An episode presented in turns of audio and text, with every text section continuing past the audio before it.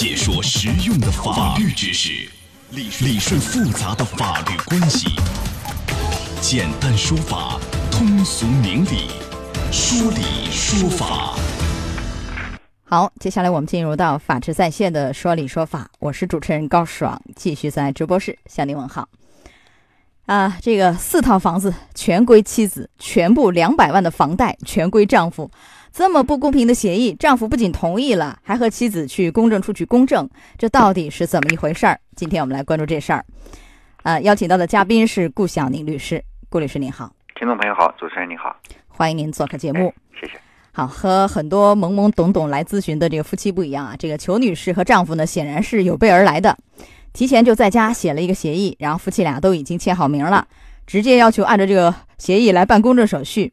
他这个协议是这样的，归纳起来核心内容是啊，四套房子都归女方，全部两百万的房贷都归男方。那你说财产归一方所有，债务归另外一方，这显然很不公平啊！怎么回事儿？这个裘女士的丈夫出轨了。伤心气愤之余，裘女士想离婚。后来考虑一下，为了孩子，还是决定暂时不离。但是心里呢，一直没有安全感。于是裘女士提出来，我需要更多财产方面的保障。所以双方就写了这样一个协议。裘女士希望以后呢，以此啊，丈夫能忠诚，也希望自己能安心。啊，对此，这个裘女士的丈夫表示说：“我一直为出轨感到很后悔。既然妻子有意要原谅我，她的要求我自然也愿意让步。就我知道这个协议啊，对她有利。”但是我想，只要不离婚啊，家还在，房子归谁都一样，她的安全感有了，大家以后也能好好过日子。但是这个公证员表示呢，如果说财产都归女方了，女方又提出离婚了，丈夫可能就人财两空。这个裘女士丈夫也很无奈，他说没办法，如果我不同意，他现在就要离婚，我也不想离婚，所以只能是试试看。但是像这样一份协议，最后这个公证员告诉这夫妻俩说办不了。为什么办不了？您给解释一下，顾律师。嗯，好的。四套房子全部归女方，全部两百万贷款都归男方，看来是明显的呢。是首先是违反了一个民法上的公平原则。第二个呢，我认为他这个实际上也是一个违背男方的一个真实意愿。那男方表示愿意啊，我感觉明确说了表示愿意。对我认为他是违违背他的真实意愿呢。实际上就是男方真实的意愿，他并不是。自愿将全部房产都归于女方的，也就是不仅房产给你了，所以贷款还要归我来还啊。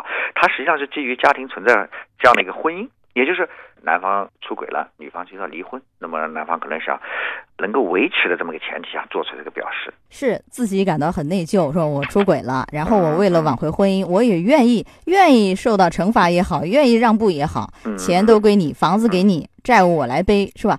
嗯，似乎是自愿的。您说这个自愿？不是真正意义上的自愿是吧？对，男方他现在认为我是迫于这个维持婚姻，我做出了这么一个呃前提，只要婚姻存在，我这个协议存在无所谓，因为我们双方大家都是一家人，对吧？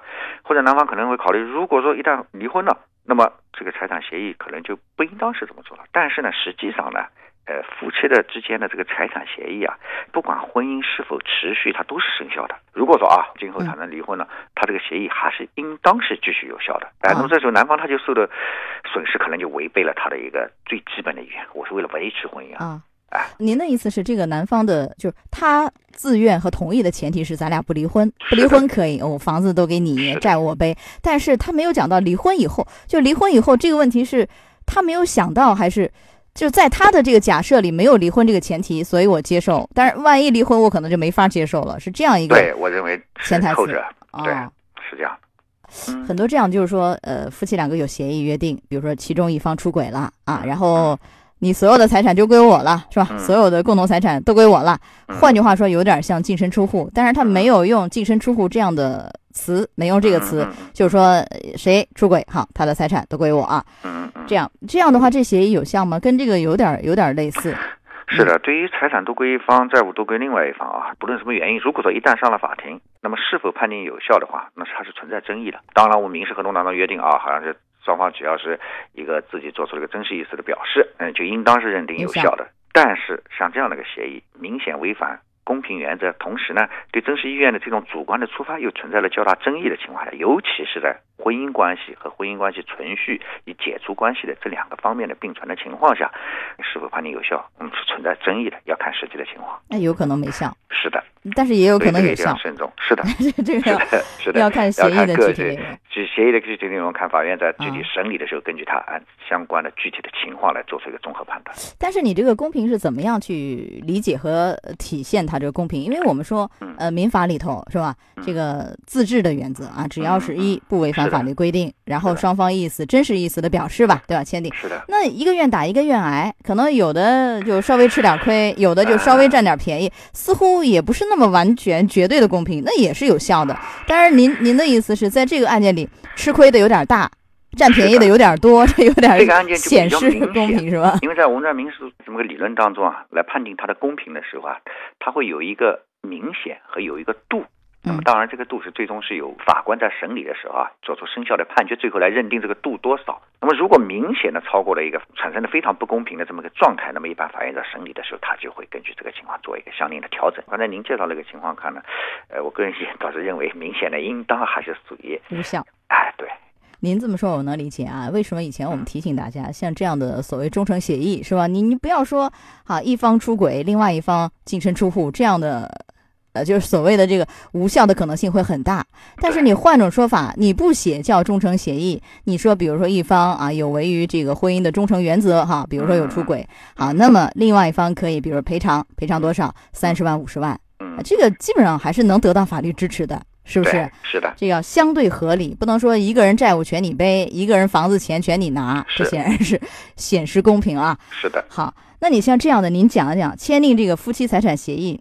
几个原则大家要把握一下，一个公平是吧？公平和相对啊，这个怎么把握？另外一个是不能啊违背公序良俗，这个又怎么理解？您都讲一讲。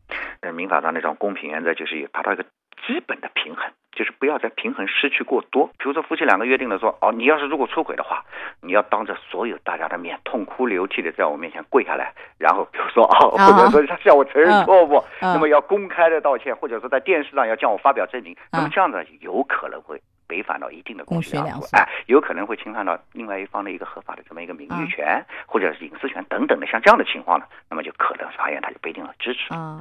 那还有一些惩罚性的，比如说你跪搓衣板到村口去跪。跪三天三夜不起来，或者啊不可以是吧？或者有这样的，你要出轨行，你裸奔，你在大街上裸奔，然后挂个牌子我出轨了，对对对，这不可以。违反违反公序良俗的这么一个行为，这个就都都不能予以支持。不一定是两个人之间都是完全真实意思做出来的这么一个协议，它就一定是有效的。尤其是夫妻俩，举一个简单的例子，男方和女方他都是真实的，比如说他就是为了躲避债务，他们两个之间是完全真实的。那串通好你的啊，对 对，他两个之间确实完全真实的。我们两个，我的真实的意思也是把这个债务全部给你，那个债也是。但是这个时候，他可能就是侵害了其他的这样的一个合法的债权人的这么一个情况的情况下，那么这个时候他的这个又是。属于无效的这种情形，就好像比如说其中一方有债务，然后他们两个约定好我假离婚或者怎么样来转移这个外债，是吧？是的，这意思啊。是的，不能对抗善意第三人，对，这是一个。还有你像只是约定就是财产可以，哎，财产约定要合理。你比如说两个人都是工薪阶层，没多少钱，你说约定个上千万的那个上亿的，这显然是拿不出那么多钱，对，这不可能实现的。你不能这么约定，就是你约定的数额基本上两个人能负担啊。二十万、三十万，我都能掏得起，是吧？你也能掏得起，这个是差不多的。是的。但是能不能约定限制人身？你比如说，好，如果说这样啊，你出轨了，行，孩子归我，然后你又不能来看孩子，这行不行？不可以，不可以。哎，不可以，这就是违反了相关的法律法规的规定。因为孩子的探视权，呃，这是法定的，都是必须要有的。是不仅是出于夫妻双方，还要出于孩子的身体健康和他的一个生活上的考虑。还有哪些？您再提示提示。还有，我们认为啊，有必要的，然后呢，符合法律规定的，然后呢，原则上有符合一定的公平原则的这样的一个协议呢，会避免引发很多的纠纷。所以说，我们觉得合法的、合情合理的、适当的一个夫妻之间约定协议，哎，这样的。这个财产，尤其是财产方面，也协议呢，还是有一定的必要的。是的，当然这夫妻两个要比较开明，能接受这样的处理方式，对财产的约定啊，对，或者是以这种忠诚协议的方式吧，也是对财产做一个约定嘛，也可以理解，哎，还是可以的。呃，这块目前据说公证那块主要做的有三类，第一类是。这个房产加名比较多，加名哎，这个这个加名比较多，一会儿您给讲讲这个怎么操作啊？对。另外还有再婚的夫妻，似乎都有点说你的归你的，我的归我的，有这样的想法是吧？分得很清。还有双方都是豪门的是吧？很有钱，要分一下我们的资产、我们的这个股份啊等等。对。基本上这些您给讲讲，特别是一般老百姓会遇到的这个加名这事儿啊。是的，一般来说加名的话，实际上它是婚后对一个财产呢进行一个再次的这么一个约定。那么这里面会有两种情况，一种是本来这个房子是夫妻一方的婚前个人财产，那么婚后两个关系好了，啊，或者是经过协商了，我把它加上名字。啊，但是你得还贷啊，你还不了贷，你加不上。哎，银行那儿，银行那儿加。如果有如果有贷款的，也要征得银行的同意。有几种方法，一个是你提前还贷，还贷完了以后再加；第二个是征得银行的同意，再加上一个共同还款人。啊，银行未必同意。啊，银行不同意的话，银行有可能不同意的，就要要么还清贷款，要么就双方走另外的方式。您说另外的方式，有人是这样，就是我写个协议，是吧？现在我这个贷款我还不上嘛，还不上，那还完以后你给我加名，然后写个协议，夫妻俩约定，拿着这个公证一下，您觉得可以公证吗？可以公证的，可以，他给你办是吧？是的，一般来说这是可以的，因为他这个他不违反相对的一些法律规定，也不违反一定相当的原则，这是可以的。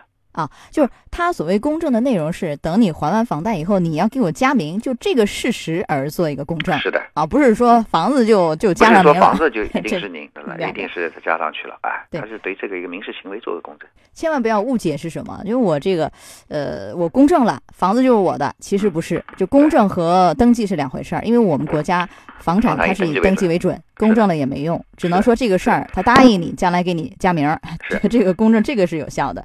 但是你还完贷款以后还是要加，是吧？还要加名办这个手续。呃，另外还有什么？嗯，呃，另外在假如豪门啊等等啊，那么双方可能是出现财产有些不平等的情况下，那么这个时候的约定可能会也会做的比较多。是在双方不均等的情况下，那么如果双方均等的话，也有可能我之前各自还保持我各自的。第二个呢，还有可能就是我可能某一方会倾向于给那一方更多的这么一些资产或者怎样，他也会去做一些这样约定，嗯，都有可能。对，当很有钱的是时候，两个人或者其中一个人很有钱，另外一个人相对就比较弱，悬殊比较大，其实也是比较适合做这样的一种约定的，对吧？财产不对等的时候做的约定的适合性和情况会比较多，是会多一些。好，这是我们今天的说理说法，嗯。法治在线，高爽制作主持。节目收听时间：首播 AM 七零二江苏新闻综合广播十六点到十七点，复播 FM 九十三点七江苏新闻广播二十二点三十到二十三点，次日两点到三点。